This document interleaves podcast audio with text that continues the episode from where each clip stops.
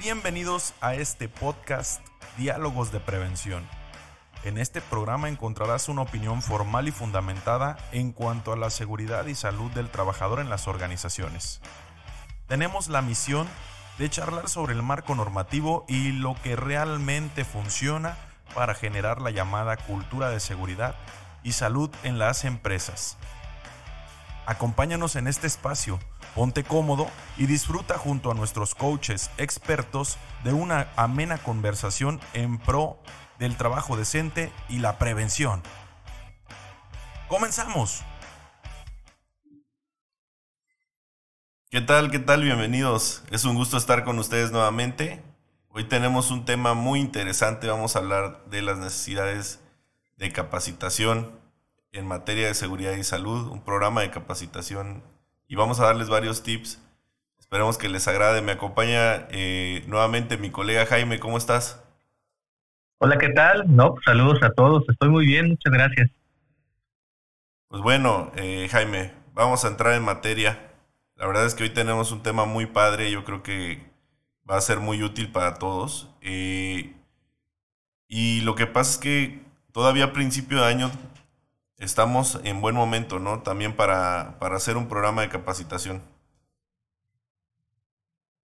Sí, sí, sí, sí. Definitivamente es una de las tareas que cada año, a principios de, cada uno de ellos, pues todas las organizaciones tienen que empezar a planear y tienen que empezar a poner en blanco y negro, ¿no? Y, ponerle ahora sí que palomita a cada una de ellas y cuándo se van a empezar a ejecutar, ¿no? A lo largo del año. Sí, y bueno, eh, aquí, aquí la pregunta es por dónde empiezo, ¿no? ¿Qué cursos debo de, tomar en cuenta? Hay preguntas como ¿para quién? ¿A quién capacito, no? Eh, ¿De qué forma? Tenemos eh, ahora tendencias como, como son el, los cursos online, ¿funcionan o no funcionan? Hay, hay varios temas que se están ahora presentando con temas de la pandemia, con los cambios constantes que tenemos en, nuestra sociedad y obviamente que esto muchas veces también ajusta la dinámica de nuestra organización. Entonces seguramente muchos de nosotros tenemos dudas o nos hemos planteado estos temas. ¿no? Hoy vamos a estar platicando de esto. Y, bueno, a mí me gustaría comenzar comentando el tema de, cómo vamos nosotros a, plantear qué cursos, eh, qué cursos podemos tomar.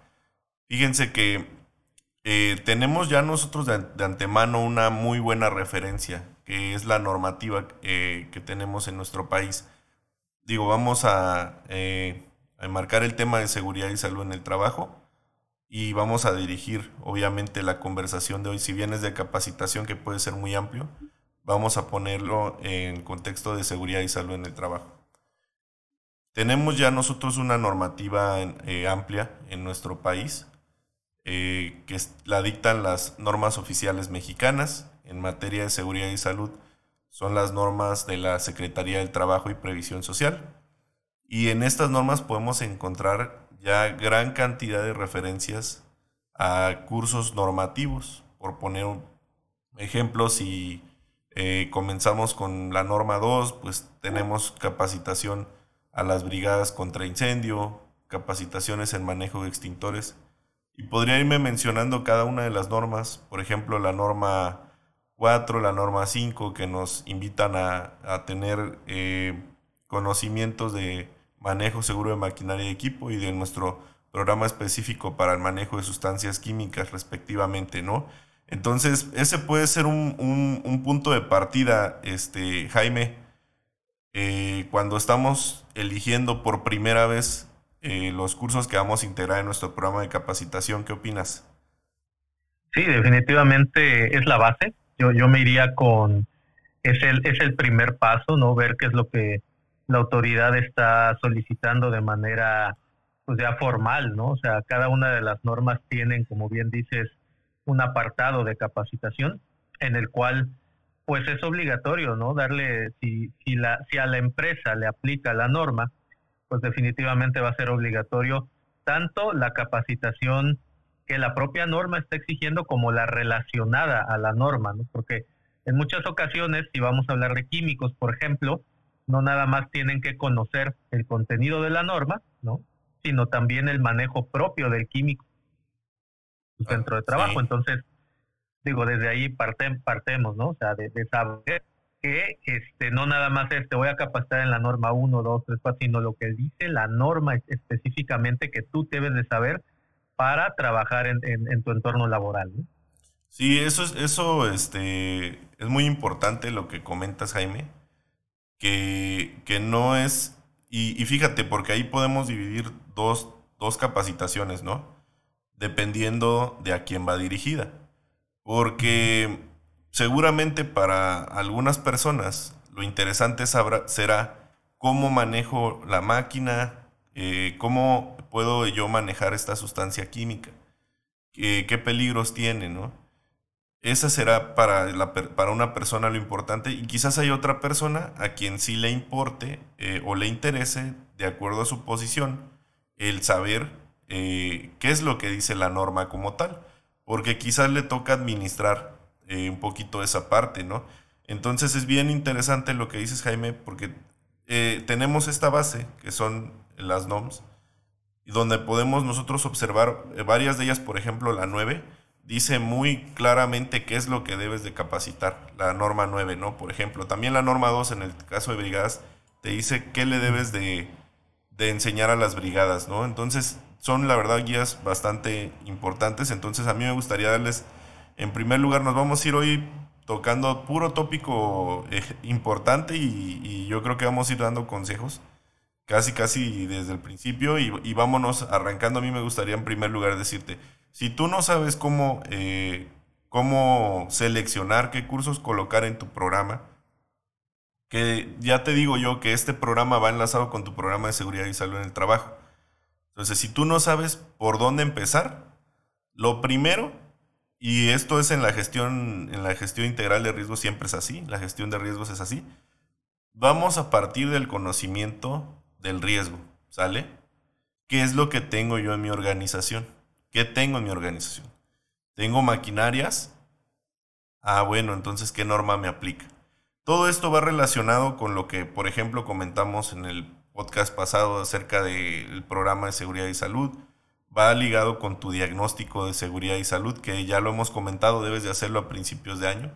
Pero todo, todo esto va a partir del conocimiento que tú tengas del riesgo. Tengo yo en mi centro de trabajo manejo de sustancias químicas peligrosas. Tengo trabajos en altura. Tengo actividades de soldadura y corte. Hay personal que solda. Eh, hay trabajos con calor. Tengo espacios confinados. Mi personal requiere de equipo de protección personal. Debo de partir del conocimiento del riesgo. Es en primer lugar, siempre, siempre, siempre y para todo lo que yo gestione parto del conocimiento del riesgo. Una vez que tengo identificado qué, qué, riesgo están expuestos mis trabajadores en el centro de trabajo, entonces vamos nosotros a poder eh, hablar de qué conocimientos debo de brindarles, ¿no? Si tengo soldadura y corte, bueno, vamos a entonces hablar de la norma 27 y vamos a darles el tema de soldadura y corte. Decía, como comentaba Jaime, Quizás no le voy a dar toda la norma a todos, pero vamos a ver a quién sí le toca toda la norma, a quién le toca hablar específicamente de la actividad de manera operativa, ¿no? Tengo eh, mantenimiento de instalaciones eléctricas, bueno, vamos a hablar de la norma 29. Mi personal ocupa equipo de protección personal, el EPP, vamos a hablar de la norma 17. Tengo mi comisión de seguridad y higiene en el trabajo, quiero pensar que sí, porque es obligatorio, bueno, voy a darle su capacitación a la comisión. Ese es un gran punto de partida. Si no tienes idea de cómo elegir los cursos, de por dónde comenzar, tienes aquí este punto de partida. Identifica, eh, identifica los peligros y riesgo en tu centro de trabajo. Identifica qué normativa le aplica a cada uno y ya tienes ahí un punto de partida para elegir ¿Qué cursos puedes brindarle al personal? ¿Cómo ves, Jaime? Sí, sí, Dani, yo creo que acabas de, dar una guía bastante sencilla y bastante digerible. Y también retomar un poquito el punto que decías, ¿no? De, de, lo que platicamos en el podcast pasado, en el cual eh, también esto nos hace eh, dar doble check al tema de que esto de estos planes no de inicio de año se hacen de manera integral no en, en el podcast pasado hablábamos que el experto de seguridad o el responsable de seguridad podía trabajar de la mano con el de mantenimiento, podría trabajar de la mano con las personas de salud, ¿no? O, con otros profesionales internos para tener un programa completo. Bueno, aquí también eh, surge la necesidad de, plantear este tipo de trabajo integral con las personas dedicadas a la capacitación. O sea, es decir, muchas veces es recursos humanos, ¿no? En la mayoría de las, de las empresas. Entonces ahí es donde tiene que haber este trabajo en equipo en el cual el especialista de recursos humanos diga, a ver, este experto en seguridad, ¿no? Platícanos qué vamos a necesitar este este año en capacitación, ¿no? Porque muchas veces tienen planteadas las capacitaciones operativas, ¿no? O sea, las las de, las propias de, la actividad, ¿no? O sea, es decir, comercial, este ventas, o sea, eh, distribución, hay, hay algunas circunstancias que pues ya están dentro de un plan de capacitación macro y muchas veces no se voltea a ver el tema específico, ¿no? Entonces sabemos en muchas organizaciones que existen, como bien decía, soldadores, existen personal que hace trabajo en alturas y tal, y en ocasiones los expertos de recursos humanos desconocen que hay una capacitación específica o la periodicidad de esa capacitación específica, que eso también llega a ocurrir, ¿no? O sea, por ahí nos hemos topado a veces con, sí, ya lo capacitamos, pero ¿cuándo, no? ¿Cuándo viene esa capacitación de refresh? ¿O cada cuánto le toca la capacitación? Sabemos que hay capacitaciones anuales, ¿no? Entonces, de alguna manera, ahí es donde cierra la pinza y sí podemos nosotros eh, tocar la puerta del especialista de recursos humanos o viceversa. Yo creo que tiene que ser un trabajo en conjunto en el cual es, a ver, vamos a hacer este listado, vamos a ver qué necesitamos, con qué recursos contamos o qué recursos le vamos a, poner a, esta capacitación para que sí se pueda ejecutar.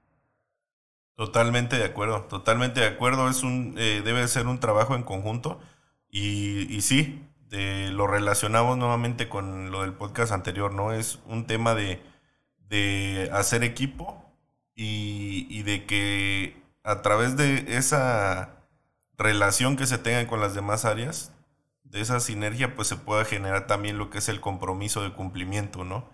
Que se involucren, que haya ese involucramiento de parte de las demás áreas. Mencionábamos este, el responsable de recursos humanos, que obviamente tiene mucho que ver con el tema de capacitación, el experto en materia de seguridad y salud, y pudiéramos hablar, por ejemplo, también del, personal de, de mantenimiento, ¿no? Que también muchas veces por sus actividades eh, pues tienen bastante injerencia. Y podríamos hablar incluso también de ir tomando en cuenta las opiniones también de jefes y supervisores, ¿no? En el proceso que puedan observar eh, quizás algunos puntos críticos que requieran eh, que se toquen algunos temas, ¿no? Y entonces ahí ya estamos hablando de que tenemos una base en las normas, tenemos en las normas una buena base, pero además se pueden integrar eh, temas adicionales, ¿no? Se pueden abordar temas adicionales que quizás específicamente no estén en las normas, sin embargo tengan un impacto en, lo que es el tema de seguridad de nuestra organización. Temas como el liderazgo, eh, muchas veces se, incluyen temas eh, como análisis de riesgo, cómo hacer análisis de riesgo, algunas eh, metodologías ¿no? que podemos brindarle a nuestro equipo de trabajo, específicamente para identificar riesgos, para eh, actuar de forma segura. Entonces, aquí ya estamos planteando una base que es la normativa, porque de antemano sabemos que por, es obligatorio en nuestro país, al ser una NOM, dar cumplimiento. O sea, ya es obligatorio y es auditable. Nos lo pueden auditar en una inspección y que además estas normas no es nada más porque sea un cumplimiento legal, sino ya hubo un grupo de expertos que habló de estas normas, que prepararon estas normas y que nos brindan cuáles son por lo menos el cumplimiento básico, fíjense básico, que debemos de tener en, cada una de las eh, actividades ¿no? que describen las normas.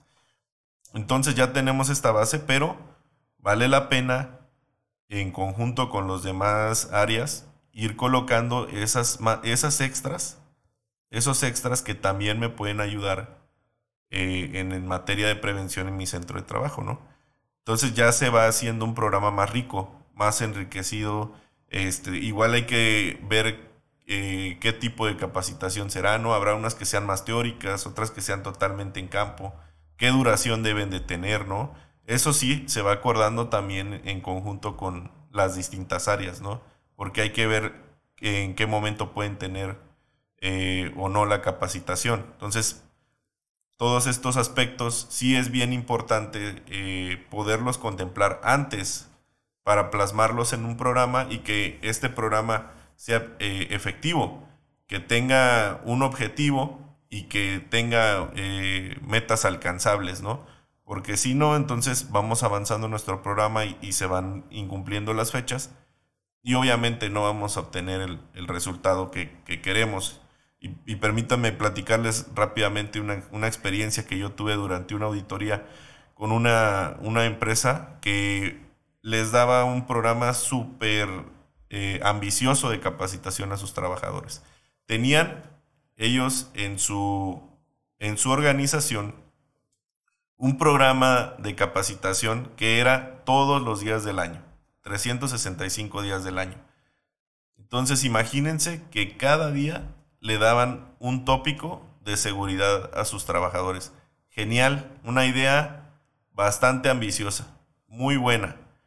Cuando yo lo escuché dije, fantástico, un, tópico diario de seguridad, eso es fantástico. Sin embargo, eh, me tocó observar cuando se brindaba uno de estos tópicos y entonces yo veía a la gente como que viendo para otro lado, eh, viendo el reloj, checando su celular. Yo decía, ¿cómo? Pues no se ven motivados, no se ven concentrados.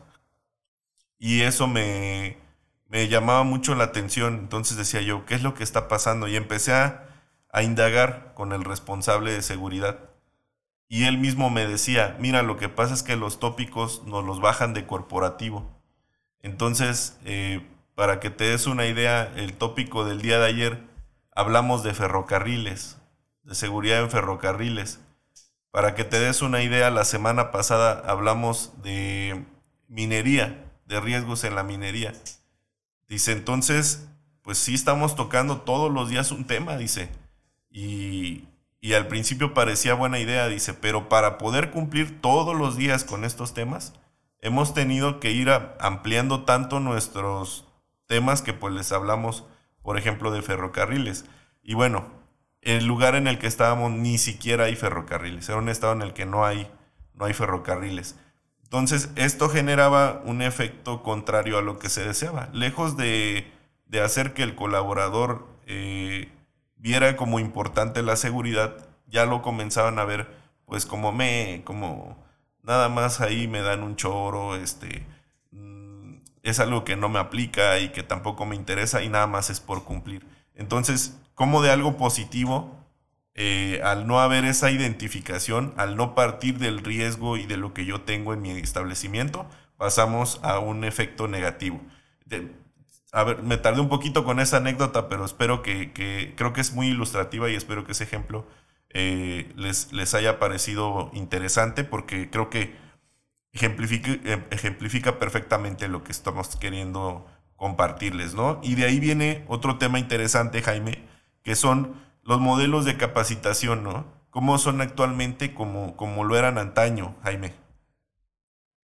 Sí, fíjate que, digo nada más, déjame, tu, tu anécdota la verdad me hizo acordarme de, de, varias cosas que suceden en la vida real y que en su momento me sucedieron.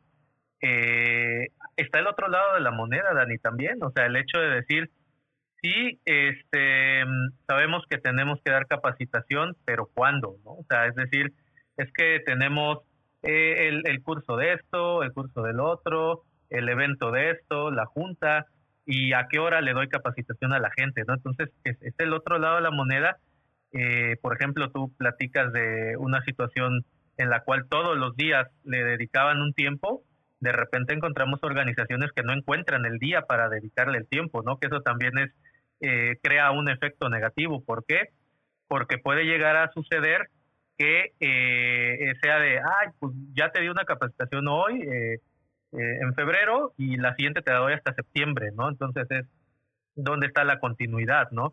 ¿Dónde está la continuidad de los temas? O, ay, pues es que las capacitaciones que nos dan son tan esporádicas o son tan cortas porque no tenemos tiempo para recibir capacitación que pasan desapercibidas, ¿no? Entonces, eh, hay, dos, dos lados de la moneda, o la sobrecapacitación de temas que realmente no van a agregar valor para, para, la, para la organización en ese momento, o la falta de, espacios y de tiempo para capacitación y que este, va ligado a lo que a lo que acababas de, comentar, Dani, o sea, el hecho de qué eh, características tiene o tenía la capacitación de antaño, ¿no? Que, que, estábamos todos acostumbrados a grupos en los cuales tenían que entrar a, una sala, a un salón, en las cuales tenían que proyectarles o ponerles una filmina, un slide ahí este, que todo el mundo pudiera ver,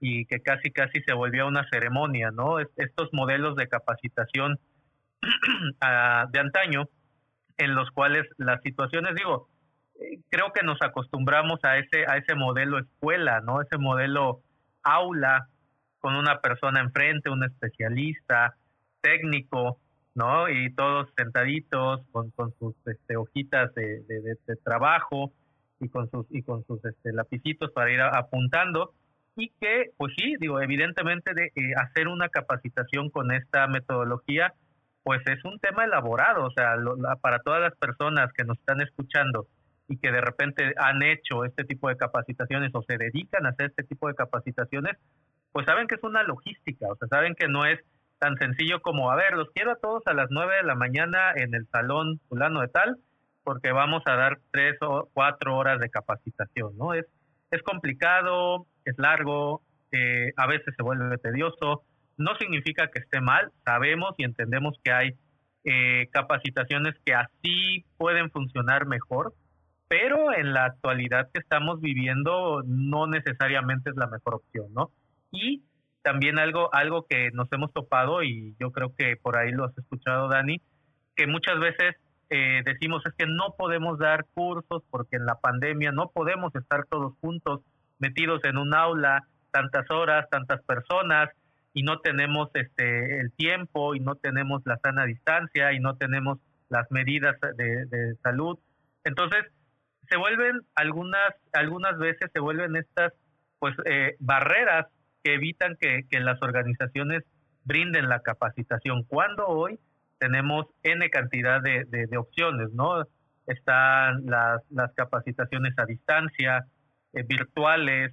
Este, tenemos muchos medios de dar capacitación hoy, desde un celular, desde una tablet, desde una computadora, ¿no? Este, por correo, o sea, en, plataformas, ¿no? Plataformas en las cuales tú entras a tus tiempos, a tus horarios. Entonces, creo que eh, para las organizaciones, más que de, de repente ver problemáticas o circunstancias complejas, deberían de, repente voltear a ver y decir, oye, tengo toda esta baraja de, oportunidades o de opciones para de repente dar una capacitación y salir de ese de esa dinámica de antaño, ¿no? Que, que no está mal, insisto, no es algo que, que sea prohibido o que, o que ya no sea vigente, simplemente que la dinámica del mundo que hoy estamos viviendo a veces no nos funciona y no nos es lo más eh, necesario en este momento tener ese, ese, ese modelo antiguo de capacitación, ¿no, Dani? ¿Qué te parece? No, sí, totalmente de acuerdo. Y es este algo que, que hemos comentado, ¿no? El mundo está cambiando. Y en este momento tenemos circunstancias muy particulares. Entonces, tenemos nosotros que avanzar a la misma velocidad, ¿no? Eh, y definitivamente tenemos que utilizar técnicas que nos permitan adaptarnos, o sea, para no quedarnos no simplemente por no meter a una persona a un aula 8 o 16 horas, pues simplemente la voy a dejar ahí este, sin capacitar, ¿no? Yo creo que sí estoy totalmente de acuerdo con, contigo. Y, creo que ahí entra, por ejemplo, eh, un tema como es la capacitación informal. Este concepto de capacitación, pues que como su nombre lo dice, pues suena muy informal. Sin embargo, que de alguna manera eh, ha tomado relevancia ¿no? en, en los últimos tiempos, porque de alguna manera se ha tenido que ir formalizando esta capacitación informal, eh, diría yo tecnificando, ¿no? Eh, hasta profesionalizando un poco, de, forma que con la dinámica que existe, pues se pueda eh, también garantizar muchas veces la continuidad de los negocios, ¿no? Porque hay ejemplos tremendos, tremendos de, este tema. Digo, una analogía a lo mejor no, no este, enfocada 100% a seguridad, pero pues sí que sí puede tener injerencia. Es el tema de tener a lo mejor un, en un restaurante los, los cocineros, ¿no? ¿Y qué pasa cuando tus cocineros se te enferman de, de COVID? Por poner un ejemplo, ¿no? Pues entonces esto afecta la continuidad de tu negocio porque posiblemente tendrías que parar, tendrías que dejar de operar porque ¿quién te va a cocinar? Entonces nosotros tenemos que adaptarnos a, estas situaciones que, tenemos, la verdad. Echar mano de las tecnologías, como dices, es importante, es indispensable. Echar mano de las tecnologías y que además cada vez dejan de ser un paradigma. Cada vez van dejando de ser un paradigma este, conforme, avanza el tiempo, eh, las nuevas generaciones eh, están súper involucradas con la tecnología, nacen sabiendo cómo usar el celular, nacen sabiendo cómo usar el tablet, no necesitas ni enseñarles, ¿no? Entonces lo que nosotros, eh, nuestra generación, hablo particularmente de la mía, que tuvo de las dos, ¿no? De las dos partes, vimos estos cambios, los hemos visto, pero las nuevas ya y que hoy en día están ya comenzando a ingresar al mercado laboral, jóvenes de 18 años, este, pues ellos prácticamente nacieron con la tecnología. Ya para ellos es lo más normal del mundo. E incluso si nosotros les decimos, no, es que esto no debe de ser así, no, no debe de ser videollamada. Entonces ellos dicen, ¿y por qué no? O sea, ¿por qué no videollamada? Pues si se puede, si eh, puedes conversar ciertos temas, puedes poner videos, puedes poner ejemplos, dinámicas ahí. Entonces, los mismos tiempos van cambiando y nos van acercando al, uso de las nuevas tecnologías que, van siendo cada vez más común y, natural, ¿no? Se rompe ese paradigma. Y hemos visto cómo eh, pues muchas organizaciones hemos tenido que adaptar nuestros contenidos en formato digital. Bueno, no vamos lejos. Nosotros estamos haciendo un video podcast en este momento y que finalmente también es, es una forma de compartir conocimiento, ¿no? O sea, vamos, es esto que estamos haciendo nosotros tal cual es compartir conocimiento y podemos nosotros bien recibirlo por medios digitales, este, Jaime. Entonces, voy totalmente de acuerdo con, con lo que comentas y y considero que sí eh, es importante, fíjate, retomo lo que dijiste desde un principio, es importante que consideremos estos aspectos, las circunstancias en las que nos encontramos también dentro de nuestro programa de capacitación. O sea, ya considerarlo dentro para que no suceda esa situación de que no, pues cuándo vamos a tomar el curso, cuándo se va a poder, cuándo no, y que sabes que siempre no se pudo, perdón, siempre no se pudo. Entonces ahí ya estamos nosotros eh, considerando estas situaciones. Y entonces hablo de qué capacitaciones voy a dar de forma online, qué capacitaciones voy a meter eh, o qué, qué tópicos voy a meter de forma informal incluso, cuáles voy a, a capacitar también de manera preingreso y cuáles como inducción, ¿no? Esos temas también hay que considerarlos porque nos pueden ayudar a darle agilidad para que la persona, cuando ingrese a su trabajo, ya no, no venga en blanco y llegue como, ¿y ahora qué? Sino incluso previamente, con estos cambios de, personal hay mucha rotación, con esto del COVID hay bastante rotación. Entonces, darles eh, esta inducción, esta capacitación preingreso, para que la gente entre ya de alguna manera pues calientita, ¿no? Y ya nada más le podamos dar lo, que, lo que falta o lo que sigue, incluso durante el proceso, durante el proceso ya de, de trabajo, algún colega con experiencia, darle las habilidades para que las transmita, ¿no? Y echar mano de todas estas eh, pues herramientas, Jaime. Y prácticamente sí estaríamos hablando de que esta capacitación de antaño, como la veníamos llamando, pues sí eh, tiene que, o sea, ya no es, puede, ya no es, eh, debería o no, creo que tiene que dar paso a las nuevas tendencias, porque lo demanda, lo demanda nuestra sociedad, ¿no, Jaime? Sí, sí, Dani, fíjate que escuchándote hablar, me vinieron a la mente dos cosas interesantes que creo que ayudan mucho a redondear el punto que acabas de, comentar. Primero, eh, las capacitaciones que son eh, de inducción, ¿no? O sea, de inducción a un puesto, de inducción a una empresa, ¿no? Eh, luego las capacitaciones que son de actualización, ¿no? Cuando hay cambios en los procedimientos, una nueva norma, ¿no? Un, nuevo equipo. O sea, es decir, eh, considerar que no por haber recibido una capacitación, inclusive dentro del mismo año, si algo sucede, podría repetirse la capacitación, ¿eh? O sea, digo, ojo con eso, no es lo deseable, pero puede llegar a suceder. Y eh, también hay y, deberían existir las capacitaciones por cambio de puesto, ¿no? Es decir, puede ser que tú seas un experto en un área, ¿no? Por ejemplo, hablando en temas de manufactura, eres un experto en una línea, eres un experto en una máquina, pero si te cambian, ya sea que crezca tu puesto o te cambian a un puesto similar, no significa que por ser un experto en un área ya eres experto en otra, ¿no? Entonces, están esas capacitaciones también. ¿No? O sea, y eh, es importante considerar que dentro de la capacitación y, las inducciones, ¿no? Todo, lo que tiene que ver con inducir a la persona en una nueva capacidad, ¿no? En una, en una nueva técnica, hay que considerar a las personas que son contratistas, son visitas, terceros, o sea, también está considerado, debería estar considerado dentro de una inducción y quizá no vas a capacitar a esas personas, al menos que tu propia organización así lo requiera, ¿no? Porque, digo, también sabemos que eh, hay personas que van a hacer algún trabajo especializado, pero ellos ya tienen que tener su capacitación, ¿no?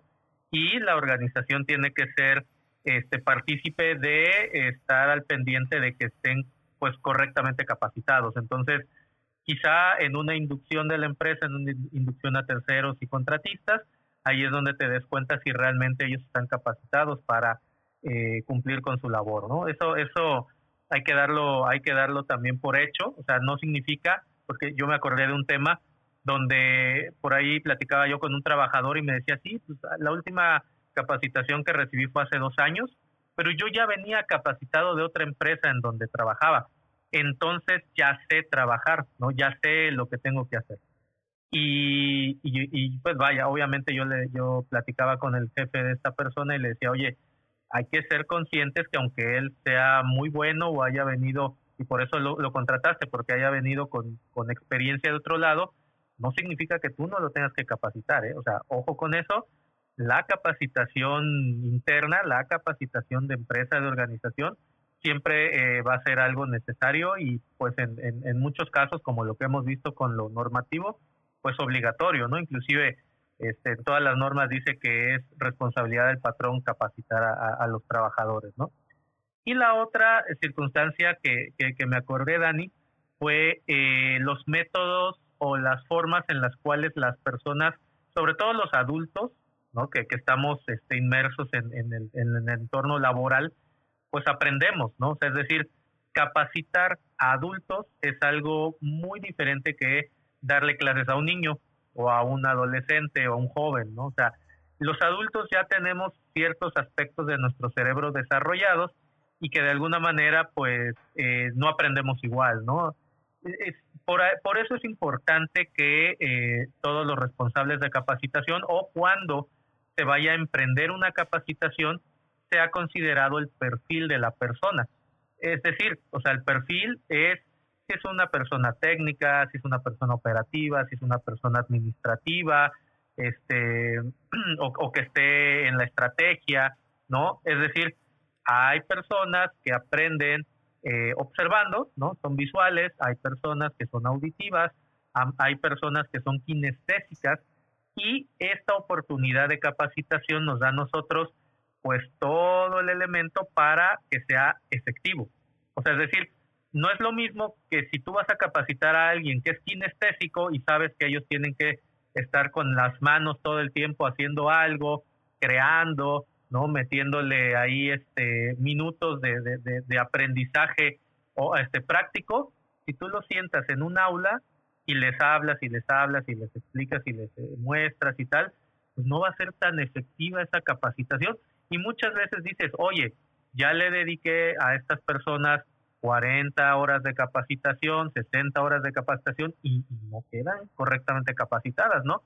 Porque también no ha sido realmente capacitado eh, por el medio que requieren ser capacitados. Entonces, si sabemos que son personas que, están todo el día en la chamba, que están todo el día este, apretando tuercas, ¿no? Este, subiendo y bajando escaleras y tal, muy seguramente ellos son kinestésicos, ¿no? Quizá ellos sí necesiten que sea una capacitación práctica y, en lugar de invertirle 40 horas, seguramente le vas a invertir 6, 8 y van a quedar mejor capacitados que con las 40 horas que le, que le metiste de aula, ¿no? Que le metiste teórico.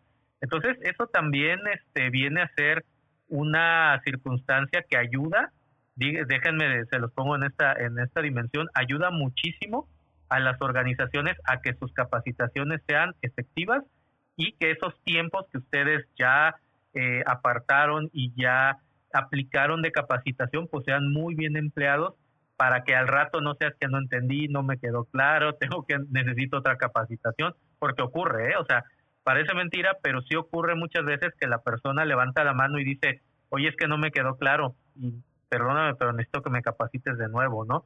Y, y luego la capacitación se puede volver una, una historia sin fin, ¿no? De otra vez y otra vez y y ahora ya se te acercó el compañero a recapacitarte y ya te metieron con otro grupo porque a ver si ahora sí ya quedaste y muchas cosas, ¿no? Pero, pero fíjate, Dani, qué importante es saber eh, de qué manera los adultos eh, podemos aprender y dependiendo del, del, del, perfil de la persona y evidentemente dependiendo del tema, este, cómo se va a capacitar a las personas. Sí, totalmente de acuerdo y, creo que es muy importante identificar los perfiles, como bien comentabas.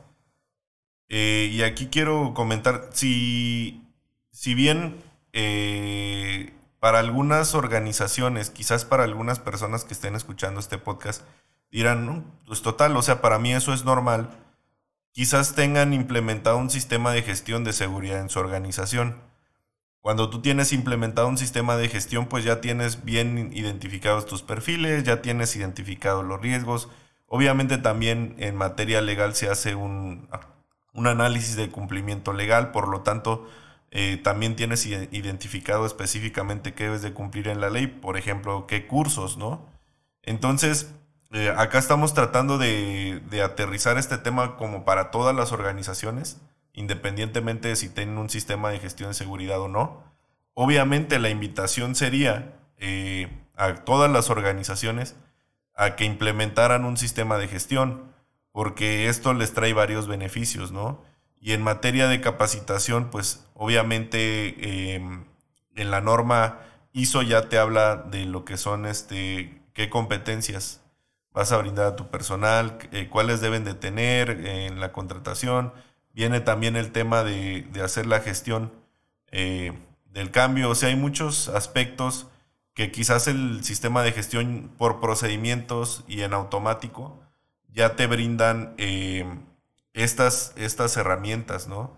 Para que tú ya nada más continúes implementándolas y bueno, mejorándolas, ¿no? Entonces sí existe la invitación a que visualicemos digo, finalmente si estamos en este camino de, la mejora, y yo sé que al escuchar este programa, si lo estás escuchando es porque te interesa la seguridad y te interesa mejorar, eh, mejorar y, quizás mejorar la calidad de vida de tus compañeros en, tu centro de trabajo.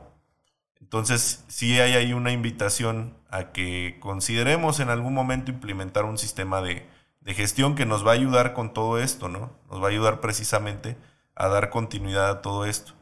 Ahora, eh, sí es bien importante lo que comentaba eh, Jaime, que identifiquemos muy bien estos perfiles. No voy a, volver a repetir eh, todo, este, simplemente como que dejar un pin ahí, ¿no?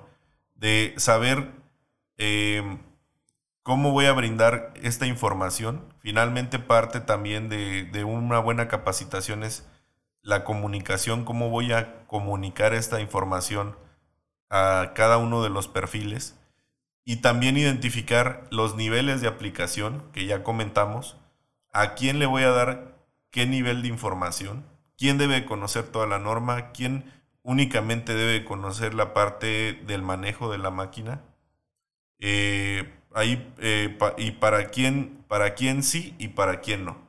Incluso dentro de mi organización, aunque yo tenga eh, un equipo, que tenga cierto equipo que a lo mejor el emplearlo pues genera un peligro este, y un nivel de riesgo, pues aquí habrá que acotar quién sí tiene interacción con este equipo y quién no. Porque si yo también le doy una capacitación a una persona de, para usar una máquina que jamás va a utilizar, pues no tiene mucho sentido. Entonces, vamos a ver qué actividades eh, desempeña cada quien, qué, actividades desempeña cada puesto ¿no? Por eso es importante eh, tener identificados los perfiles, los puestos, para así también poder nosotros eh, generar su, ficha de cursos que debe tener cada uno y poderlo introducir dentro de nuestra capacitación, ¿no? Y que sea lo justo, lo justo, no les demos mucho de más porque quizá les vamos a dar choro, permítame decirlo así, como un como un choro, a lo mejor muchos le llaman paja, donde les vamos a dar contenido que no le va a nutrir o que no le va eh, a hacer de utilidad a la persona. Por eso es importante para quién sí y para quién no. Y qué nivel de aplicación eh, es el que vamos a generar, ¿no? Y yo me hago una analogía eh, con mis alumnos durante la clase.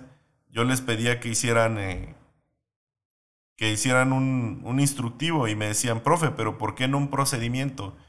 Y yo le decía, bueno, lo que pasa es que, mira, este equipo en realidad, esta, esta actividad que vas a hacer, no requiere que hagas todo un procedimiento. Haz un instructivo y con eso va a quedar más claro. Son pocos pasos, a la persona se lo vas a poder hacer de manera más sencilla, más rápida de capacitar y va a quedar ahí el instructivo para que lo pueda revisar cuando lo necesite. ¿Cómo ves? Va a ser más ágil, ¿no? Sí, sí, sí. Entonces, ahí es donde hablamos de que sea justo, que sea justo para que las personas puedan eh, de, forma ágil aprender y volver a revisar la información cuando necesiten, ¿no? Lo mismo, este, digo, hago la analogía con este tema de, capacitación y, vamos a abordar eh, también un tema bien importante que es el, tener la sensibilización. La sensibilización eh, como una herramienta dentro de nuestra organización. Y, viene aquí en relacionada con el tema de capacitación, obviamente, porque muchas veces eh, puede volverse la capacitación algo monótono, puede volverse algo cuadrado, algo rígido. Y, e, e incluso eh, puede ser, y ha sucedido, que hay gente que es algo resistente a tomar ciertos temas de capacitación. Entonces aquí es donde entra el tema de la sensibilización y permítanos dar otro tip con, este tema en particular. Y bueno, yo alguna vez tuve en una experiencia en una organización eh, un jefe que me decía, es que yo tengo aquí puro burro. Y yo me quedé pues de seis, ¿no? Dice, es que son burros, ingeniero, no, entienden, no quieren participar en la capacitación, no quieren usar el equipo de protección personal, etcétera. Entonces, bueno, yo le comentaba muy respetuosamente, mire, eh, la gente no es burra. Lo que pasa es que seguramente no le hemos eh, sensibilizado, no le hemos explicado el por qué es importante que tomen la capacitación no le hemos eh, manifestado cuál es el, riesgo al que están expuestos y cuáles son las consecuencias, ¿no? Porque entonces empezamos a, mostrarle a las personas, ah, mira, esta, esta máquina pues te puede amputar un, un, brazo, ¿no? Y mira, pues no creo que quieras andar amputado. Bueno, eh, solo por poner un ejemplo simple, se hizo un tema de sensibilización y en esa empresa, obviamente, la gente eh, al paso de un tiempo corto, después de hacer la sensibilización, estaban súper enganchados con el tema de seguridad y con la capacitación. Entonces hay que abordar el tema de sensibilización. Ese es otro, otro tip que queremos darles, darles el día de hoy. Hay que abordar ese tema de sensibilización. Hay que de, forma, eh, de forma, ahora sí que predeterminada y de forma técnica, hay que meterlo en nuestro programa que no sea solamente algo espontáneo tampoco, sino considerarlo dentro de la capacitación, considerarlo dentro de todas nuestras actividades, porque finalmente también lo que estamos nosotros es construyendo una cultura de seguridad. Ya lo hemos dicho muchas veces, la, la, cultura se, se construye, ¿sale? La cultura de seguridad se tiene que ir construyendo. No, no, no es algo que se obligue, no se puede así no, de esa forma no, no funciona igual. Entonces, esta sensibilización ahí es donde entra para que nosotros podamos tener ese buff que nos permita que todavía sea más efectivo nuestro programa de capacitación. ¿Cómo ves, Jaime? Sí, fíjate que dijiste la, la palabra, la palabra mágica aquí es cultura, ¿eh? O sea, es cultura, todo lo referente a sensibilización viene de la mano con cultura eh, yo recuerdo una investigación de accidentes en, las en la cual una de las soluciones era concientizar a los trabajadores acerca de los riesgos a los que están expuestos, ¿no? Y la verdad, cuando yo veo la palabra concientizar, yo, yo, yo les digo de antemano, nadie escarmienta en cabeza ajena. No existe el que tú te puedas meter en la mente de alguien a decirle, de ahora en adelante ya vas a ser consciente de los riesgos eso, eso es, eh, digo, al menos que sea algo obligatoriamente a fuerzas y estemos fingiendo ambas partes, no va a suceder. Eh, pero sí, la sensibilización, fíjense que, que, es una palabra diferente a concientizar. Eh, la sensibilización sí viene de la mano con el tema cultural, como les decía, y sí ayuda a mover las voluntades de las personas, así como comentó Dani en su experiencia. O sea, es decir, una vez que empiezo a sensibilizar con ejemplos, con vivencias, yo, les puedo platicar este, así rápidamente, eh, tuve, un, tuve la oportunidad de aplicar sensibilización a, colaboradores a través de una experiencia guiada, ¿no? Era un tema muy psicológico, era un tema que movía sentimientos, ¿no? En las cuales poníamos a las personas en un momento de reflexión, en, este, en frente de una probable lesión, no de ellos, sino de un familiar, y qué sentirían y qué pensarían, ¿no? Entonces, poco a poco vas logrando que la persona se sensibilice de los riesgos, que no solamente le van a pasar esas cosas a personas que no tienen nombre y apellido, que no tienen rostro, que no tienen una personalidad conocida, sino que le puede pasar tanto a un familiar como a ti mismo. ¿Y qué sentirías y qué pensarías y qué harías en ese caso? Entonces, ahí es donde la persona se sensibiliza y dice, no, ¿sabes qué? Y de ahora en adelante yo nunca más voy a volver a manejar sin el cinturón de seguridad o a exceso de velocidad o alcoholizado. Y que eso no necesariamente fue una capacitación, pero sí fue una sensibilización. O sea, damos los espacios, damos las palabras adecuadas, los, los escenarios adecuados y, y, y de alguna manera hacemos que a las personas se le muevan estas fibras y con eso va a ser más fácil meter, introducir o eh, afianzar la cultura de seguridad en una organización y que pues obviamente como nos gustaría a todos los que nos dedicamos a esto, pues se lo lleven a sus casas. O sea, no es no es un tema que nada más, ah bueno, de puertas adentro de la organización soy eh, la persona más segura del mundo y allá afuera hago otra cosa, ¿no? Al contrario, me lo llevo a mi casa y lo platico con mis, con mis familiares, con mis seres queridos y lo llevo más allá, ¿no? Eso, ese sería el ideal de la sensibilización. Y, y, también eh, ser conscientes de que, ojo, a mí me ha tocado ver sensibilizaciones o, intentos de sensibilización que a veces se pasan, se pasan de, de, la raya, por así decirlo, eh, y, que a veces a algunas personas realmente les puede causar un shock emocional, ¿no? Este, en alguna ocasión un colega metió un ataúd al, al, al centro de trabajo y fue una cosa realmente o sea, todos se quedaron así de qué pasó, porque hay un ataúd aquí en el, en el patio, ¿no? O sea, que y por qué hay personas alrededor del ataúd, ¿no? ¿Qué está pasando? Eh, obviamente las personas piensan en lo peor y, se estresan y, se entristecen, ¿no? Ah, ojo con eso, hay que, hay que, hay que medirle, hay que medirle el agua a los camotes, no, no creamos que por tener una sensibilización que te golpee en la cara, ya con eso vas a estar bien sensibilizado ¿no? Ojo con eso, hay niveles de sensibilización también, pero siempre ayudan, ¿eh? O sea, ayuda muchísimo desde una imagen, ¿no? De repente usamos muchas imágenes con los hijos de los colaboradores, con este bebés, niños, familiares, ¿no? Este propias imágenes nuestras, ¿no? Hablo de dentro de la organización, te, sensibiliza, o sea, ya no estás viendo a un modelo de una fotografía de una empresa de seguridad, ¿no? Estás viendo a ti reflejado ahí. Entonces, también eso ayuda a la sensibilización y ayuda a que todo lo demás que quieras meter, capacitaciones, todo lo demás, eh, sea pues más eficiente y tenga una mejor, este, pues un mejor desarrollo en el paso del tiempo, ¿no, Dani? Entonces, e, e, esa es la importancia de la sensibilización. Sí, sí, sí, sí, totalmente, totalmente de acuerdo. Y, bueno, eh, me, me, agrada, este, ahora sí que esa experiencia que platicaste, yo creo que nos puede servir, ¿no? Para, aplicarla. Y mira, básicamente hemos eh, tocado varios tópicos muy interesantes.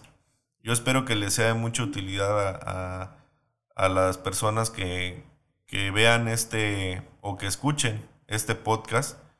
Y, y bueno, Finalmente, el, tema es que puedan ustedes armar un traje a la medida en su organización.